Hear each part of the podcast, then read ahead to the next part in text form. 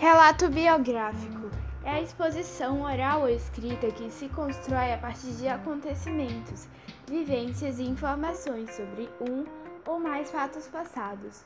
O relato emprega o discurso para contar algo que aconteceu. Podemos citar como exemplo o relato jornalístico, como notícias e reportagens, e o relato de viagens e expedições, como de Pero Vaz de Caminha. Confira para que servem as sequências de relato na escrita e onde podem ser encontradas.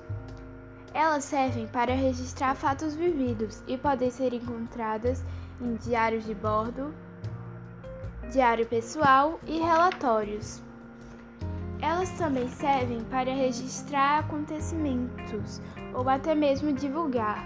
Podem ser encontradas em notícias e reportagens também servem para contar a vida de alguma personalidade, que também podemos falar como pessoa.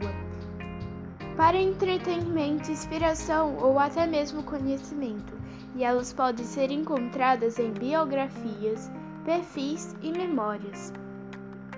Agora, para fazer uma produção textual que seja no gênero textual relato biográfico, a gente precisa dos seguintes elementos: o que aconteceu, fato ou ação dos seres, quem fez algo, o personagem principal, com quem, personagens secundários.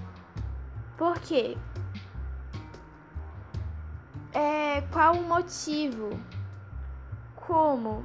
Como o fato se desenvolveu? Onde? Em qual lugar se desenvolveu?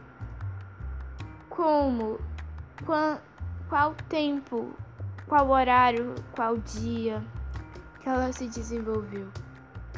Agora vamos falar das sequências textuais.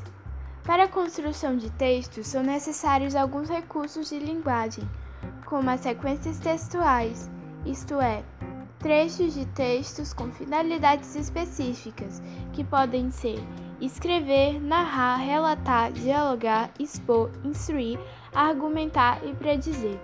As sequências textuais funcionam como tijolos na construção de textos. Procure localizar esses recursos no texto que você lê.